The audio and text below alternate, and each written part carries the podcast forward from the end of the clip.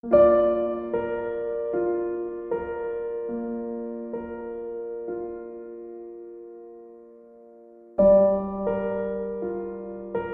alma em santo abandono. Por São Pedro Julião em Marte. A alma, no santo abandono, semelhante a uma criancinha nas mãos de Deus, entrega-lhe o Espírito, para que ele seja a sua luz, e como lhe aprouver, clara ou velada, de fé ou de manifestação somente quer saber o que Deus quer que ela saiba. É a ceguinha de Deus, que lhe abre ou fecha os olhos como quer. E se a alma pudesse fazer escolhas, haveria de preferir ser pobre e humilde de espírito.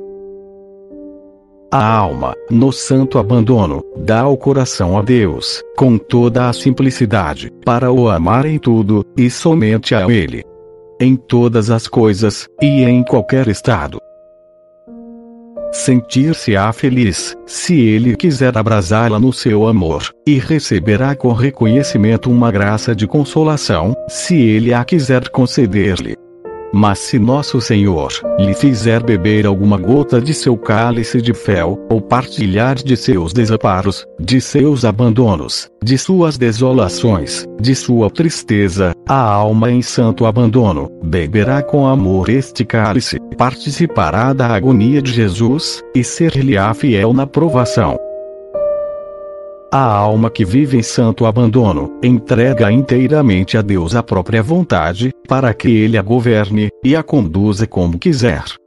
Doravante, apenas há de considerar como bem, alegria, felicidade, virtude, zelo, perfeição, o que trouxer o selo divino da vontade de Deus. O que deseja Deus? Qual a sua vontade? O que lhe agrada mais? Eis, em síntese, a lei, a escolha, toda a vida da alma em santo abandono.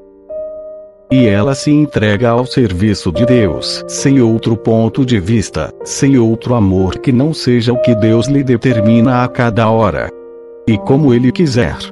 No santo abandono, a alma serve a Deus segundo os meios de que dispõe no momento não se apega ao seu estado, nem aos meios, nem às graças, mas repousa unicamente na santa vontade de Deus.